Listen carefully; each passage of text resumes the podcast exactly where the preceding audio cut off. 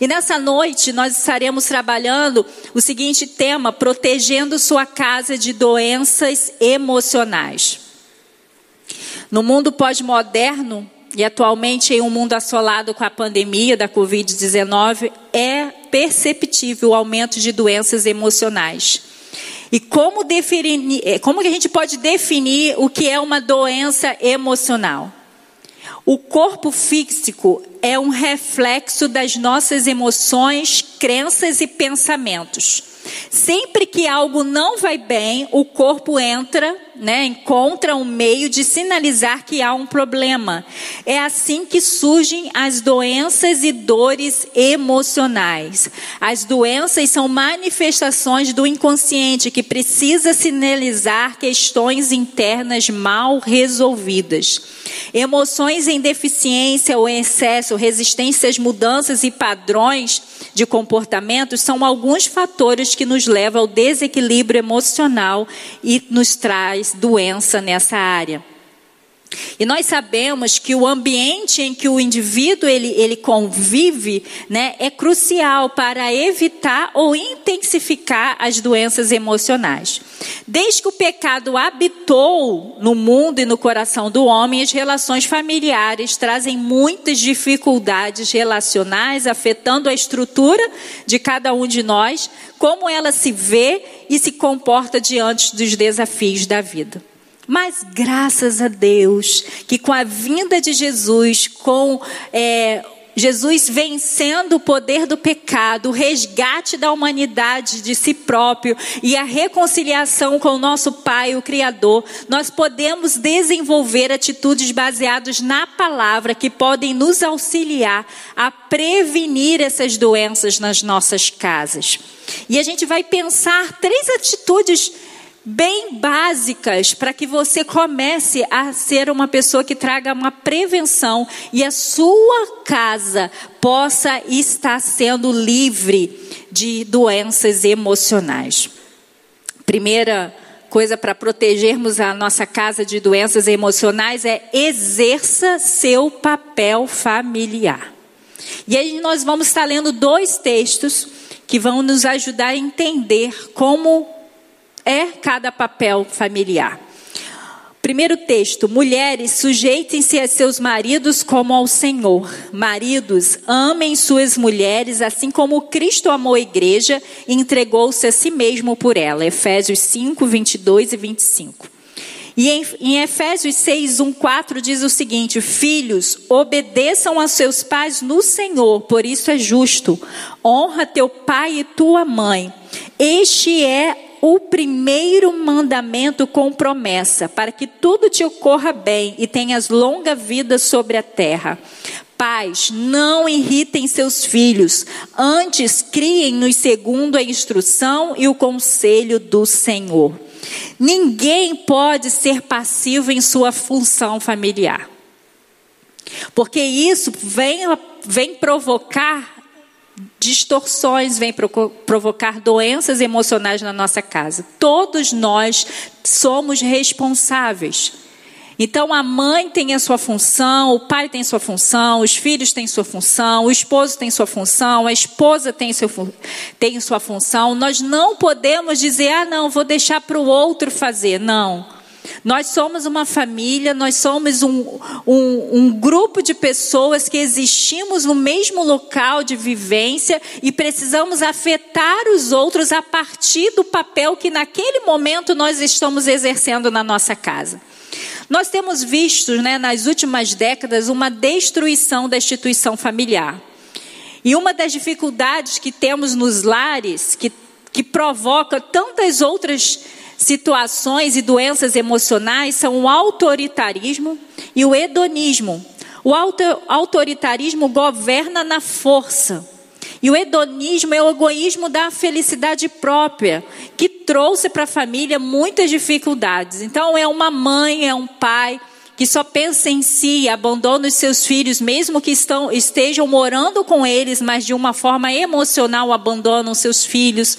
É um pai ou uma mãe com que abusa da sua autoridade e aí começa a trazer revolta, raiva na vida dos filhos. Casamentos sendo quebrados por motivos fúteis ou pecaminosos, filhos sem pais que exercem autoridade sobre eles e sendo expostos a problemas que não deveria existir numa agenda de uma criança. Quantos o número tem aumentado de criança com ansiedade, com transtorno de ansiedade, com depressão, por conta desse mundo difícil que a gente está, sim, mas também por conta dessa destruturação da família. Então, a gente percebe que se a gente não tomar posse do nosso papel na família, a gente vai trazer dificuldades emocionais para alguém da nossa casa. E a gente eu creio que quando nós estamos vivendo em família, nós queremos o bem para o próximo. Nós não queremos que ninguém se adoeça. Nós estamos vivendo em, em, em confinamento porque amamos os nossos e não queremos que eles se contaminem. A gente se protege. Mas também precisamos pensar que emocionalmente nós precisamos proteger a nossa casa. E uma das formas de proteção é nós exercermos o nosso papel. A palavra de Deus deixa claro que para o funcionamento da família, é, um bom é, funcionamento de uma família, nós precisamos deixar que o Espírito Santo nos influencie. Deixar que o Espírito Santo nos encaminhe, nos convença daquilo que estamos deixando de fazer ou aquilo que estamos fazendo de forma errada.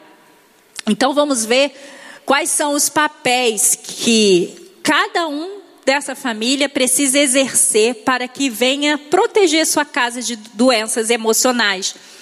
É interessante que a Bíblia, ela nunca tem ordens complexas. Ela sempre ela é pontual para que a gente possa obedecer, porque Deus, desde o início, ele se relacionou com a gente e ele desejaria que a gente sempre obedecesse as suas ordens. E para uma ordem ser bem, é, ser obedecida, ela precisa ser bem clara. E Deus, ele faz isso na palavra dele.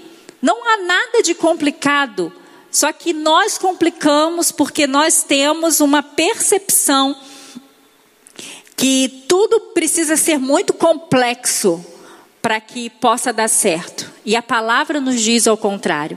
Então, a primeira coisa a gente vai ver o papel do, da esposa e do esposo, do, do, do esposo. Por quê? Porque antes dos filhos precisa ter um casal. Então não adianta a gente falar primeiro do pai e da mãe porque primeiro eu preciso exercer o meu papel de esposa, de esposo, para que depois, quando os filhos vierem, eu possa acumular mais uma função que vai ser de pai e de mãe. Então a gente já vê algumas dificuldades familiares, porque muitos casais, eles já são pais antes de ser marido e esposa. Então isso já traz uma desestrutura familiar. Então, eu gostaria que, que a gente pensasse, o, quando Deus nos, nos, fez como casal, o que, que Ele esperava de cada papel? Então, a gente leu aqui em Efésios 5, 22, maridos, amem suas esposas. O que Deus deseja que você exerça como marido é amar a sua esposa. Mas não é um amor que você viu seu pai amar sua mãe. É o amor que Cristo liberou sobre a igreja, a referência do amor que Deus quer que o marido exerça sobre a sua esposa. É o amor de Cristo, é o padrão de Cristo.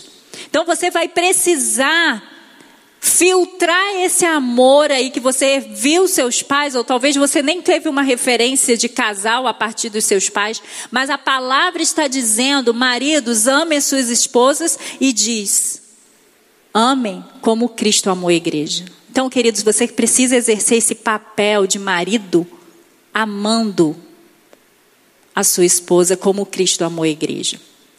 E as mulheres, né? A Bíblia diz: mulheres, sujeitem-se a seus maridos como ao Senhor, a mesma referência.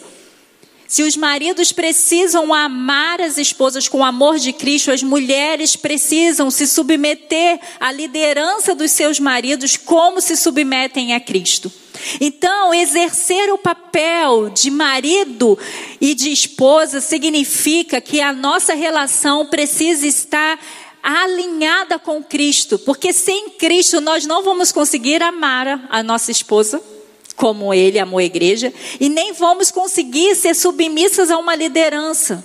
Porque primeiro precisamos resolver o problema que tivemos com o nosso Pai do céu. Enquanto isso não acontecer, a nossa dificuldade nesse papel vai acontecer. Então, queridos, você que já tem Jesus no seu coração, Ele é sua referência de como amar a sua esposa. Ele é sua referência de como se submeter a uma liderança do seu marido. E quando a gente vê a mentalidade desse mundo, esse texto é um absurdo e eles vão dizer muitas das vezes que se a gente agir assim, a gente vai ficar doente. É mentira de Satanás. Nós vamos ficar sarados e curados quando nós entendemos o papel do esposo, entendermos o papel da esposa e mais do que entendermos, nos submetermos à palavra. E a gente vai ver mudanças significativas no nosso casamento. E aí, nós cremos que depois que nós somos um casal, fizemos uma aliança com Deus, nos tornamos um no mesmo propósito, nós vamos gerar filhos e gerar filhos não porque a gente acha bonitinho ou porque todo mundo tem filho. Não, vamos gerar filhos com um propósito para que quando nós não estivermos mais aqui na terra, os nossos filhos deem continuidade à proclamação do nome que é sobre todo nome, o nome de Jesus.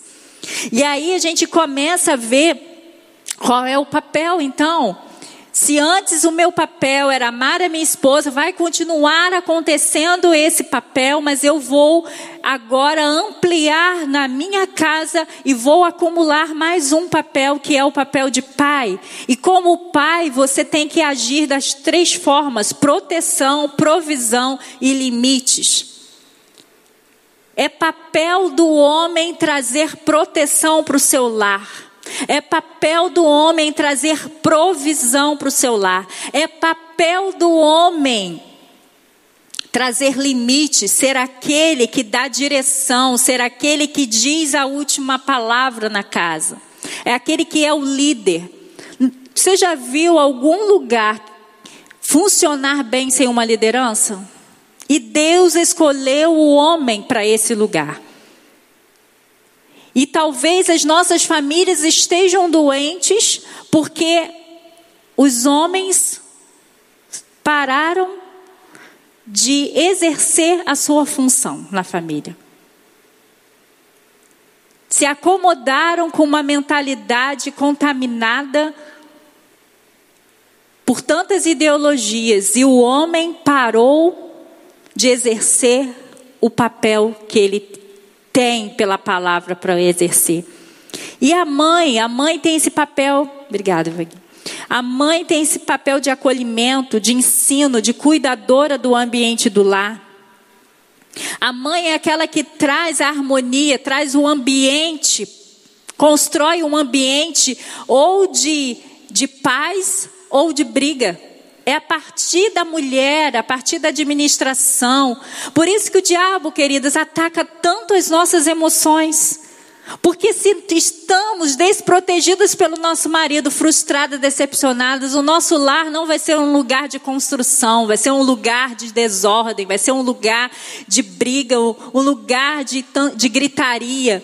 Mas Deus te chamou, mulher, para que você seja aquela que acolhe, aquela que prepara a mesa, aquela que prepara o ambiente, aquela que traz a harmonia do lar, aquela que ensina com amor e carinho.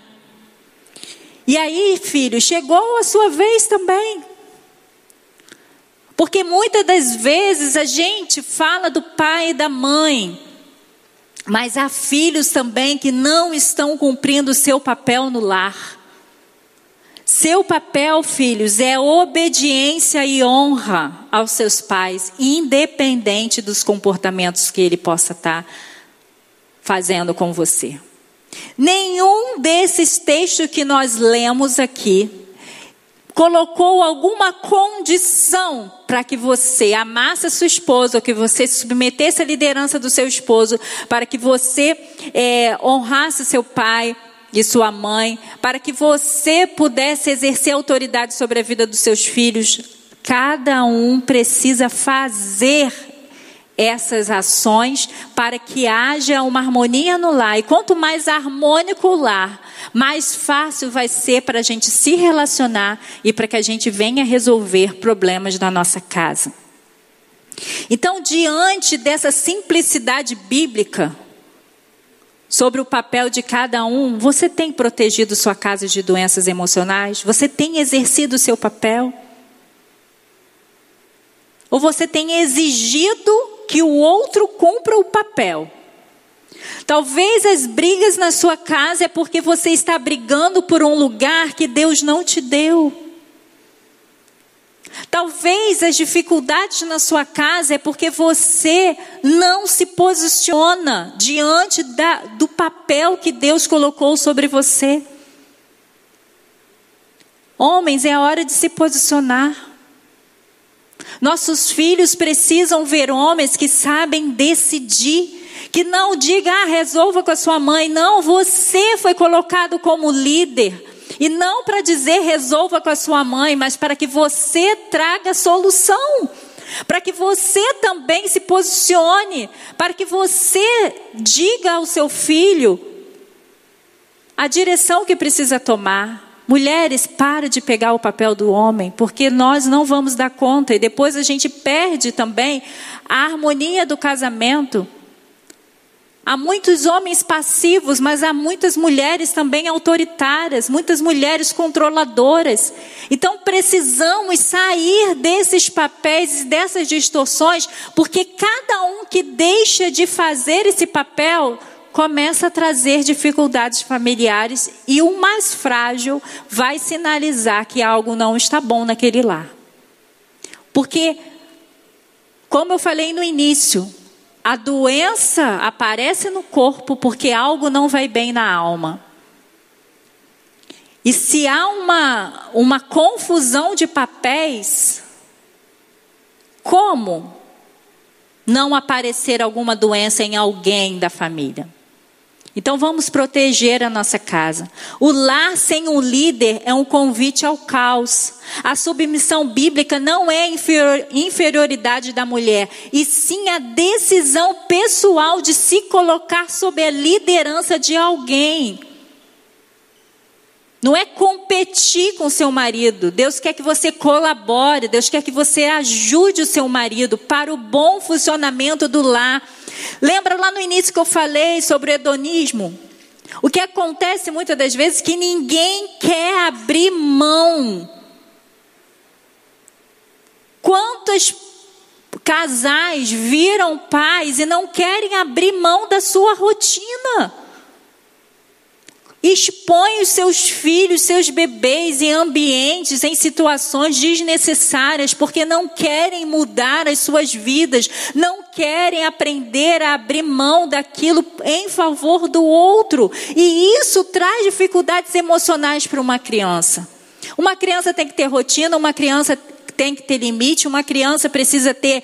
É, uma boa alimentação, uma criança precisa ser atendida nas suas necessidades emocionais e isso leva tempo. Por muitas das vezes nós ficamos é, nos enganando com aquela frase: o importante é a qualidade de tempo. Ninguém dá boa qualidade de tempo com pouco tempo. É qualidade de tempo com quantidade de tempo. Então, essa pandemia nos ajudou a resgatar esse papel, a, a, a, entender que quanto a gente estava terceirizando os nossos papéis. Porque a gente começou a, ter que ser professor, ter que ser psicólogo, ter que ser nutricionista, tudo dentro da nossa casa, porque a gente terceirizava as coisas. E agora a gente começou a tomar de novo aquilo que deveria estar sobre a nossa responsabilidade. E que muitas das vezes nós levamos os nossos filhos para a escola, mas há, há uma responsabilidade nossa. Em estimular estudar, a estudar junto, a, a crescer junto. Mas o que, que a gente fazia? Deixava na escola, pegava na escola e vamos vivendo dia após dia. Agora a gente está vendo o quanto é trabalhoso, o quanto é dificultoso. Então, queridos, é, é hora da gente filtrar e olhar o que, que isso aqui tem a ver com a Bíblia, isso aqui tem a ver com ideologia de mídia, ideologia política que eu estou absorvendo na minha própria família. Nós temos um compromisso com o reino dos céus, nós temos compromisso com a palavra de Deus. Se a palavra de Deus diz que eu tenho que amar minha esposa como Cristo amou a igreja, esse é o meu alvo. Se a palavra de Deus me diz que eu tenho que me submeter à liderança do meu marido, essa deve ser o meu alinhamento. E se há alguma dificuldade, você que ainda não casou, comece a falar: Deus, me ajuda, me ajuda a me alinhar com isso. Se você já é casada, peça perdão a Deus e comece a dizer: Deus, me ensina a me submeter à liderança do meu marido. Filhos, vocês que não honram seus pais, porque honrar não é somente obedecer. Há filhos obedientes, mas que também trazem desonra aos seus pais. Há filhos que não respeitam os seus pais. Há filhos que não olham os seus pais como autoridade, fazem o que querem. E é preciso alinhar. E ambos os pais, eles são responsáveis pela disciplina e pelo ensino da palavra. A gente viu no texto que diz, ó, antes criam-nos segundo a instrução e o conselho do Senhor. Pais, então não é só o pai, nem é só a mãe, são os dois. Todo momento que um pai e uma mãe têm que, que estar com seu filho tem que ser oportunidade para revelar, para ensinar, para apontar para o caminho do reino dos céus. Decida hoje trazer cura para sua casa. Reconheça que atitudes precisam ser resgatadas nesses papéis para que a sua casa esteja protegida de doenças emocionais. Veja, eu não estou protegendo a minha casa, eu não estou sendo provedor da minha casa, eu não estou liderando a minha casa. Eu não estou acolhendo meus filhos. Eu não estou ensinando, eu não estou cuidando do meu lar, eu não estou obedecendo, eu não estou honrando meus pais, eu não estou amando a minha esposa como com amor que a Bíblia me, me convida a demonstrar por ela. Eu não estou me submetendo à liderança do meu marido. Deixe o Espírito Santo falar com você. Deixe o Espírito Santo mostrar aquilo que está fora do que Deus planejou para uma casa. Porque se tiver fora, algum momento a doença emocional vai se instalar na sua casa. Em algum momento alguém vai sinalizar que algo não está bem. Então é bom protegermos as nossas casas e exercermos o nosso papel familiar. Se cada um fizer o seu, muita coisa vai ser transformada na nossa casa.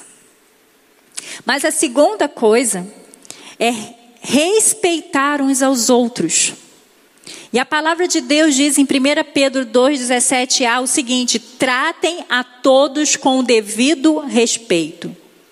Tratem a todos, até o seu marido, até o seu filho, até a sua mãe, até a sua esposa. É todos precisam ser tratados com devido respeito. Esse texto está num contexto que o apóstolo Pedro, ele dá as instruções para os filhos de Deus a se diferenciarem dos filhos das trevas com conselhos práticos e um deles é o respeito uns aos outros. Devemos tratar todos com respeito, independente do lugar que se ocupa. Não é porque você é pai, que você é mãe, que você vai desrespeitar seu filho. Não é porque você é autoridade no seu lar que você vai desrespeitar a sua esposa. Todos precisam ser respeitados, porque são pessoas criadas segundo a imagem e semelhança de Deus. Os pais, eles têm uma influência muito grande sobre a vida das crianças, da formação daquilo que eles serão. Então é importante que a questão do respeito aconteça desde o momento em que se sabe que há uma criança sendo gerada por aquele casal. Se eu respeito uma pessoa, eu a respeito desde o ventre.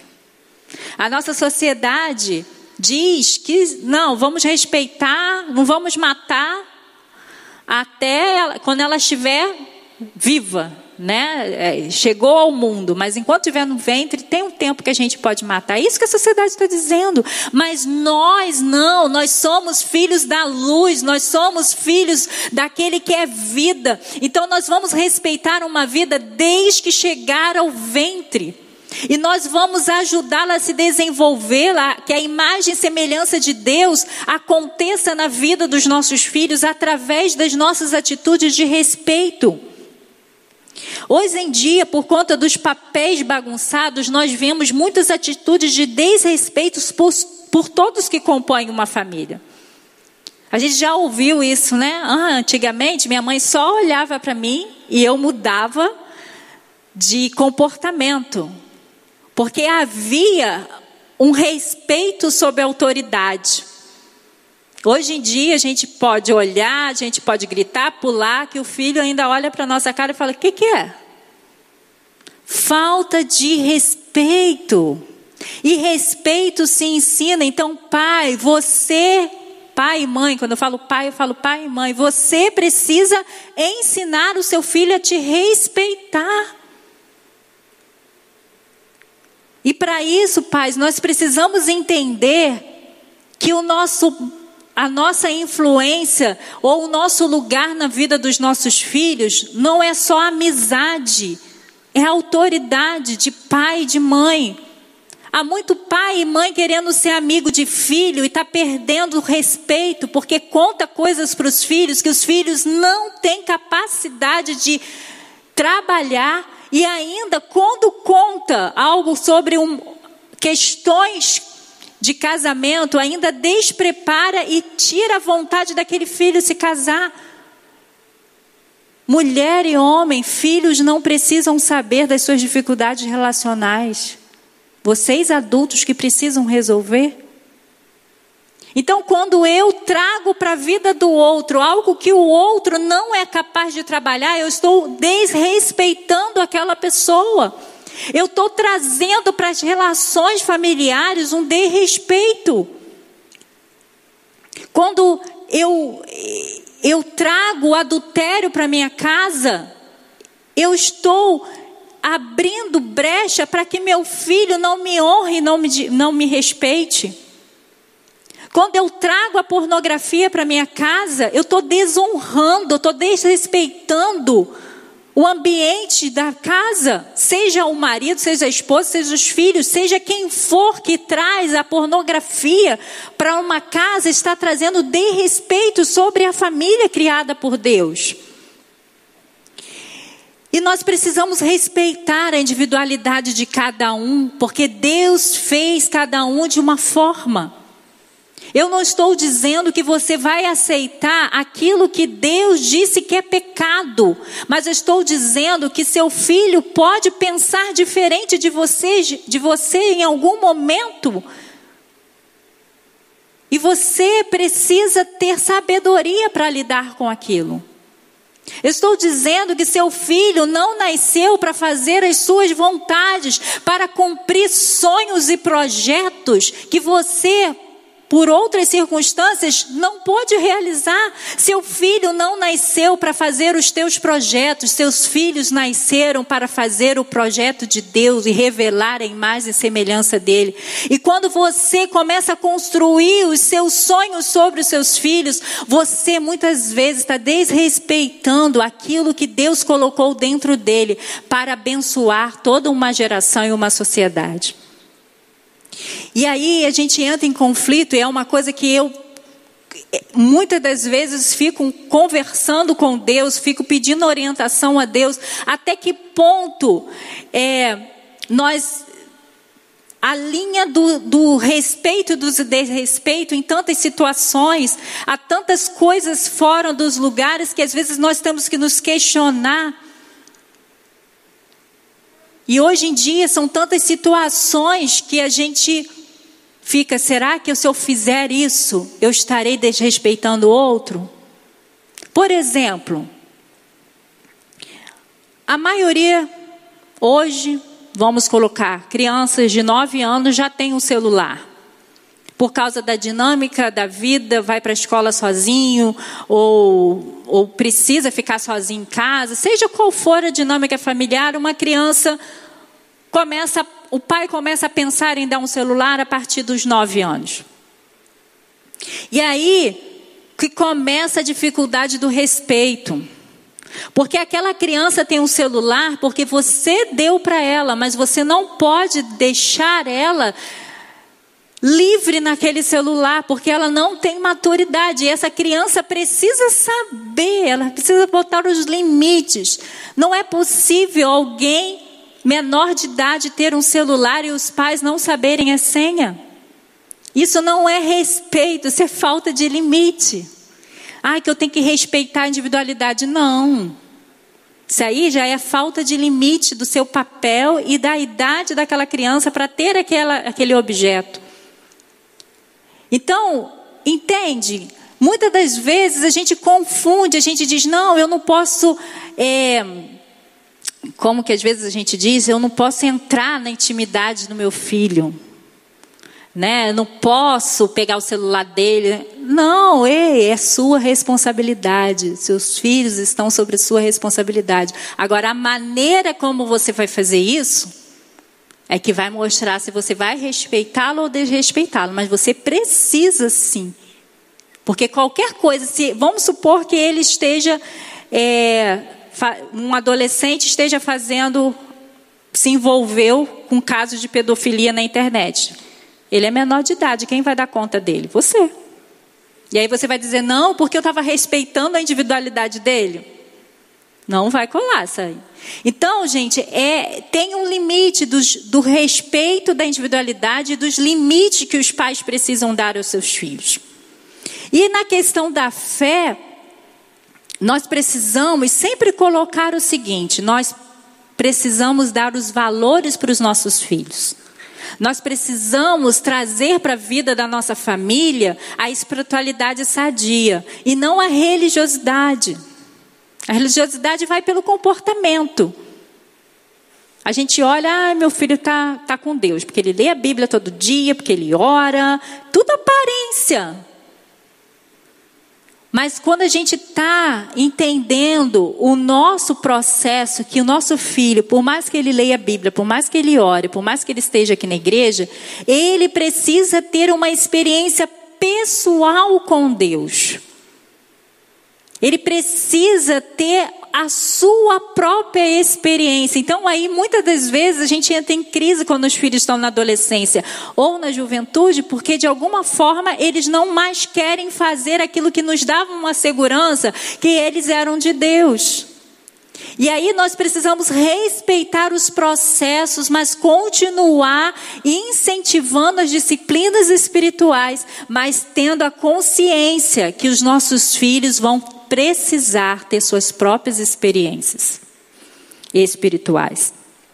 Então, na questão da fé, nós não podemos impor uma religiosidade, mas incentivar uma espiritualidade sadia na sua casa. No texto anterior diz que os pais não devem irritar seus filhos. O que isso significa? Os pais podem fazer isso com excesso ou ausência de autoridade, ou excesso de proteção, ou favoritismo, falta de diálogo. Tudo isso pode trazer uma irritação. Isso pode provocar uma irritação nos nossos filhos por causa dessa dificuldade que nós temos de ter diálogo ou de né, demonstrar um amor, um favorito na nossa casa, ou a gente proteger tanto que a criança não fica sufocada. Então a gente tudo a gente tem que procurar o Senhor para a gente saber lidar disso. Sabemos também que há filhos, mesmo tendo pais que os respeitem sua individualidade, por causa do coração inclinado para o pecado, não ouvem seus pais e, e decidem seguir a vida sem honrá-lo. Então, tem essa questão, porque cada indivíduo ele tem a escolha, o poder da escolha. Então, por mais que nós, que nós como pais aprendamos a respeitar uns aos outros, respeitar a individualidade, o tempo de cada um, há filhos que vão desrespeitar esses pais e vão seguir as suas vidas longe dos seus conselhos. Impor seus gostos aos filhos é uma forma de desrespeitar a sua individualidade. Então, não há nada de errado você gostar de amarelo e outro de azul. Há errado você querer que todo mundo goste de azul porque você gosta de azul. Então o erro não está no outro que pensa diferente, está em você que impõe algo que pode ser relativo. O que não pode ser relativo são os princípios da palavra. Esses versos que a gente leu no início sobre o, o papel de cada um, não há, não pode ter relativismo. Mas a forma como você vai amar sua esposa como Cristo, a forma pode, Cada um pode procurar o seu caminho para amar a esposa como Cristo, mas não pode deixar de amá-la. Seja como você identifica o grau de, de, respeito que existe na sua família, sempre é tempo de recomeçar. Se você reconhece, não, que a maneira que eu falo, né, ou como eu me expresso, traz desrespeito para as pessoas da minha casa, é o primeiro passo admitir e vamos recomeçar. E vamos tentar falar diferente, vamos tentar ouvir mais do que falar. A gente, pai e mãe, às vezes a gente acha que a gente, o filho não sabe de nada, e é só a gente que sabe. E quando os filhos vão crescendo, quando chegam na adolescência, quando chegam na juventude, parece que a gente não acompanha esse crescimento deles. E a gente acaba desrespeitando eles porque a gente ainda estamos com a nossa mente que eles são crianças e que a gente precisa decidir por eles, que a gente precisa fazer por eles.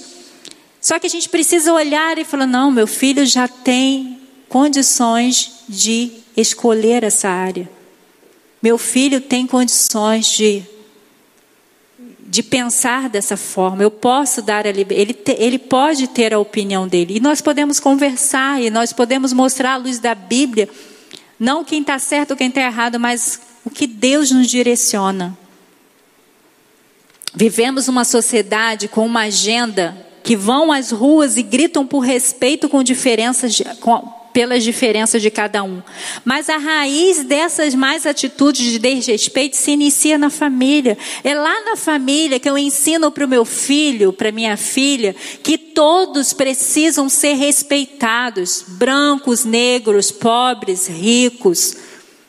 Seja a profissão, seja o que aquela pessoa fizer, ela precisa ser respeitada porque ela é uma pessoa criada à imagem de Deus.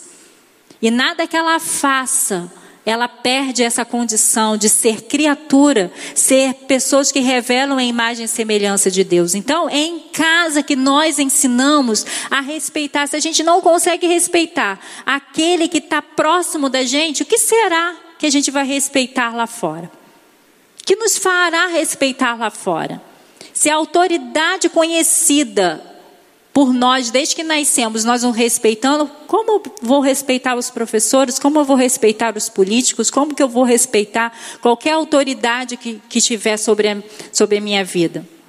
Então, Olha a importância da família para que as doenças emocionais não entrem, porque o desrespeito traz. Você imagina um filho que vive ouvindo do seu pai palavras malditas, palavras ruins. Ele não vai ficar com a autoestima dele boa. Ele vai ter problemas emocionais. Um marido que não sabe falar com sua esposa, ou a esposa que ridiculariza o seu marido na frente de todos, alguém vai ficar doente nessa família. Alguém vai dar algum sintoma de alguma doença emocional. E para terminarmos, para proteger sua casa das doenças emocionais, libere perdão em todo o tempo. E o texto diz, Lucas 17, 3, 4, diz o seguinte: Tomem cuidado, se seu irmão pecar, repreendam. E se ele arrepender, perdoe-lhe. Se pecar contra você sete vezes no dia e sete vezes voltar a você e disser, eu estou arrependido, perdoe-lhe. O perdão não se trata de fazer uma conta, mas de perder a conta. Lembra quando Pedro falou, Senhor, quantas vezes eu tenho que perdoar? 70 vezes, Senhor. E Jesus falou: 70 vezes 7, Pedro. Jesus não queria que Pedro pegasse um caderninho e botasse esposa e marcasse lá quantas vezes liberou perdão. O que Jesus estava dizendo, seja sempre pronto a perdoar.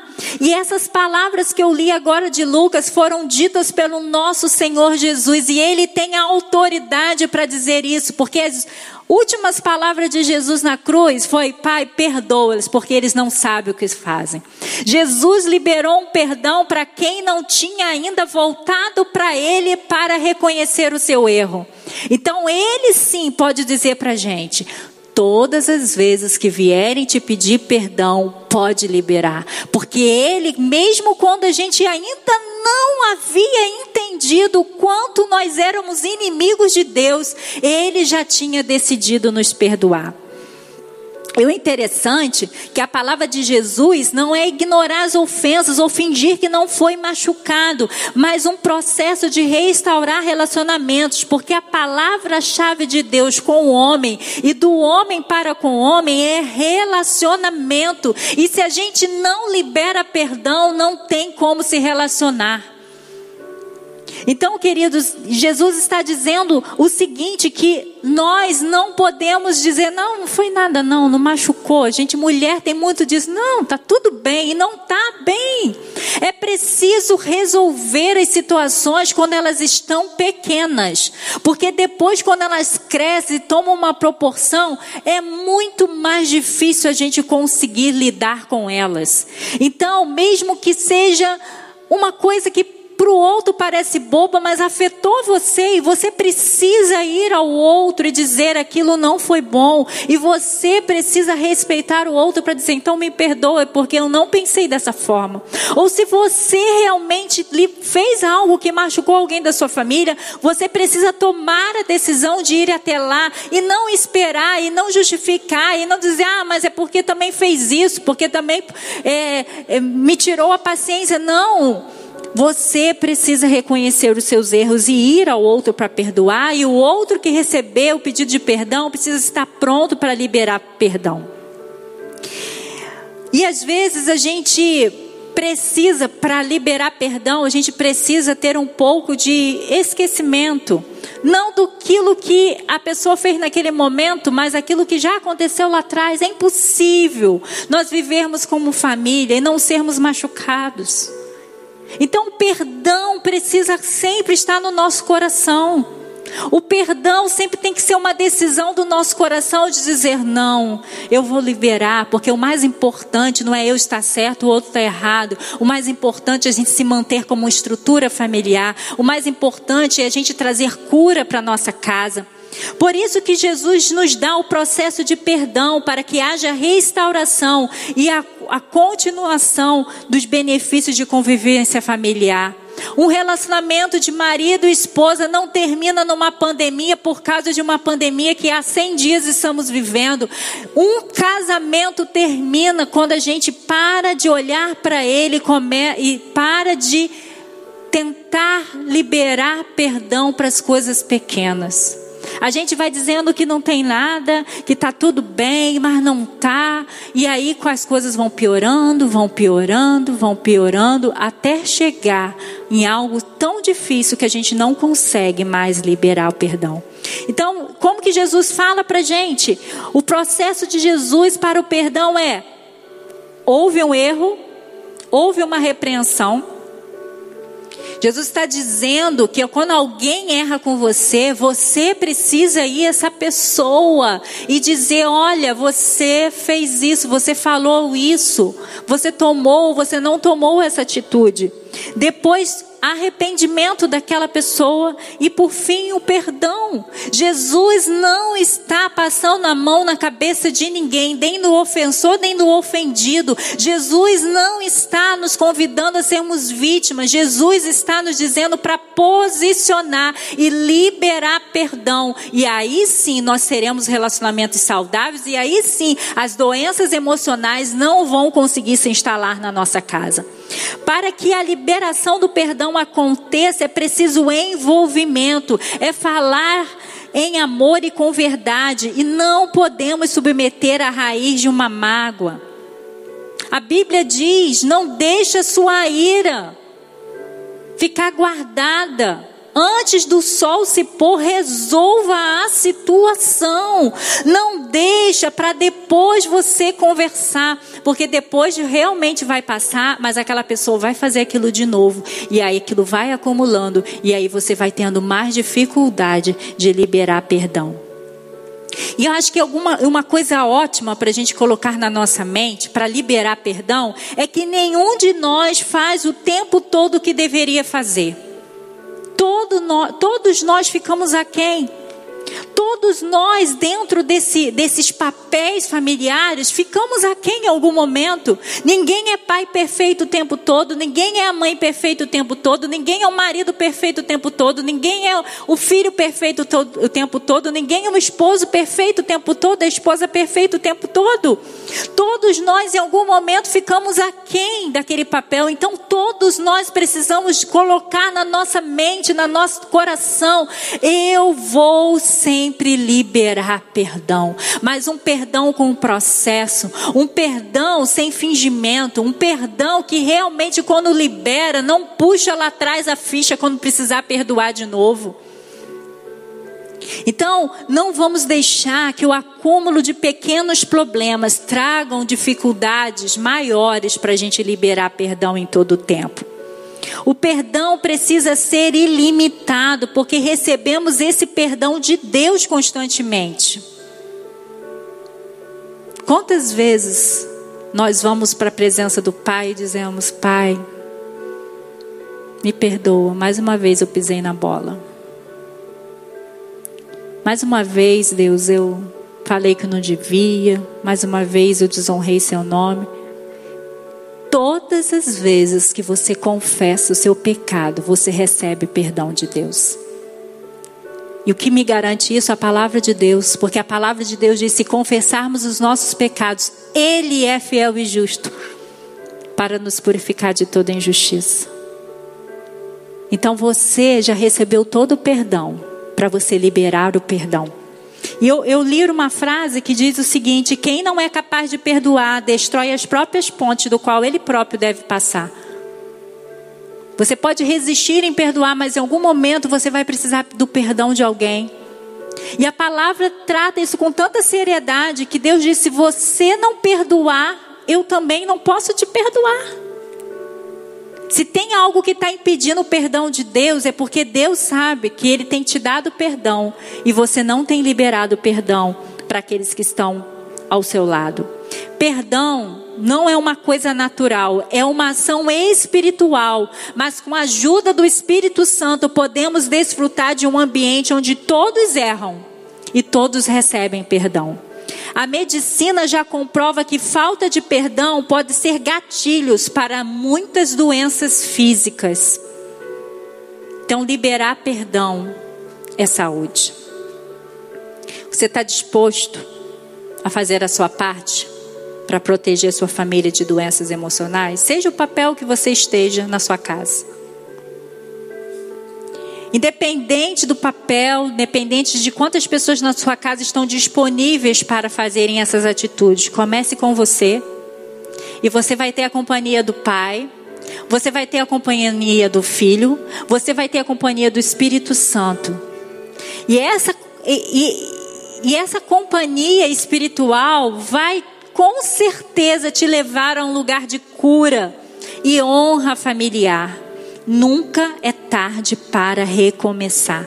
Você talvez tenha falado, ai pastora, mas eu já estou com 30 anos de casado, meus filhos já estão adultos, houve muito desrespeito, eu fui muito passivo em muitas coisas, não importa. Se você ainda exerce o seu papel, recomece. Se submete à palavra da verdade, desfrute dos frutos da obediência. Então, para proteger a sua casa de doenças emocionais, exerça seu papel familiar, respeite uns aos outros e libere perdão em todo o tempo.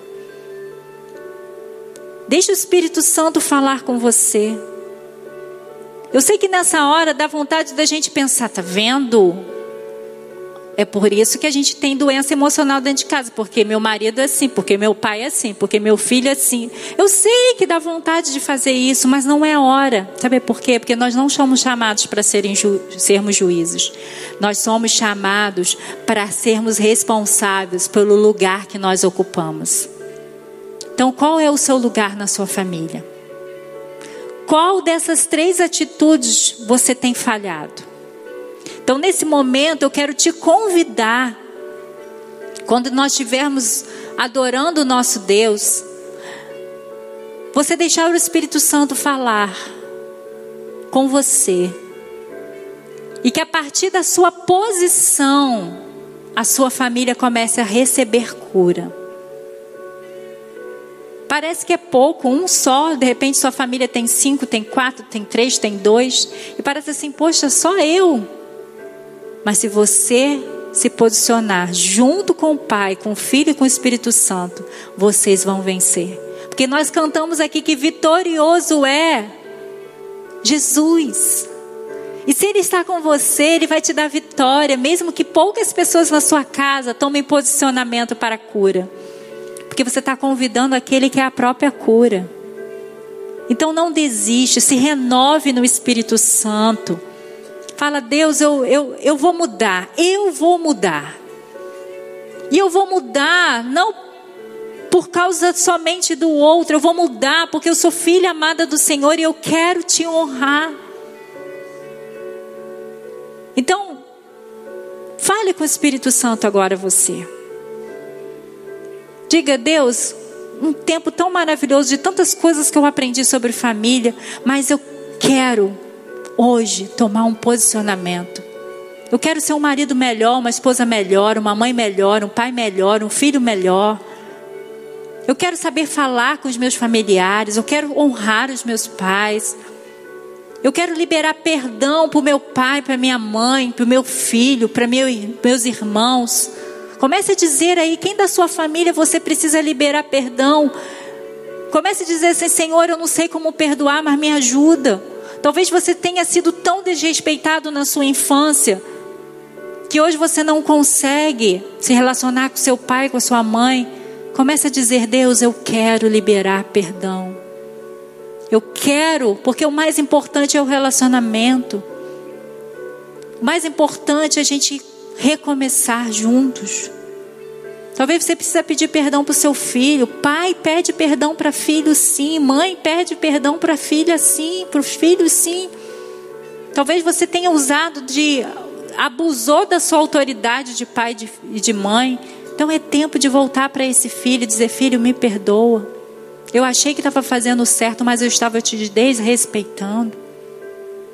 Eu não sei o que você precisa, eu sei o que eu preciso fazer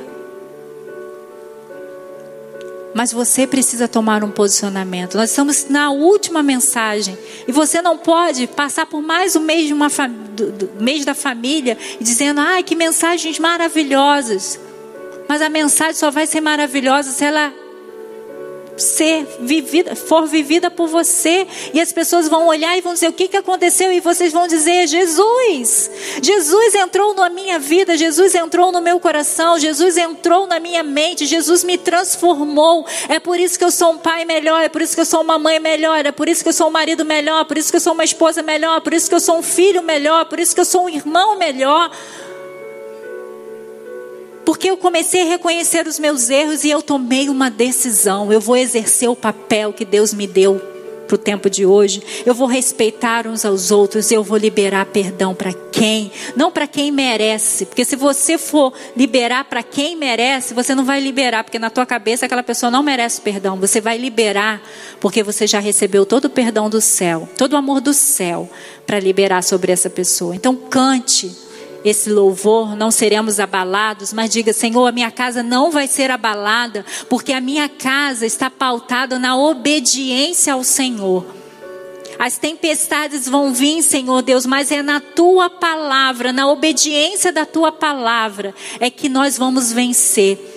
E diga, Senhor, me perdoe porque eu trouxe doença, eu desprotegi a minha casa e, e, permiti que as doenças emocionais se instalassem. Mas agora, em nome de Jesus, eu reconheço isso e Jesus cura a minha casa, cura a depressão na, dos meus filhos, cura os meus transtornos de ansiedade. Senhor, tire todo o pensamento de suicídio da minha casa. Comece a dizer isso, queridos. Não aceite as doenças emocionais na sua casa, porque elas trazem morte, não só para aquela pessoa, mas para toda uma casa. Então começa dizendo: Senhor, me perdoe, mas Jesus, eu espero que o Senhor visite a minha casa agora e traga vida, e traga cura, e traga reconciliação, e traga paz, e traga alegria, e traga saúde sobre a minha casa. Faça isso agora, querido. O Espírito Santo vai te surpreender. Não deixe que o inimigo te diga, não adianta orar, porque eles não vão mudar, é mentira de Satanás.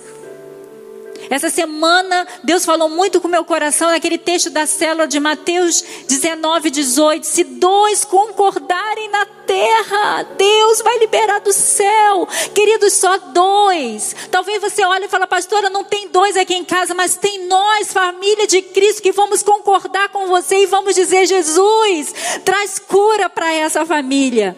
E nós vamos celebrar juntos, porque nós vamos ver a transformação do céu que vai acontecer na sua casa.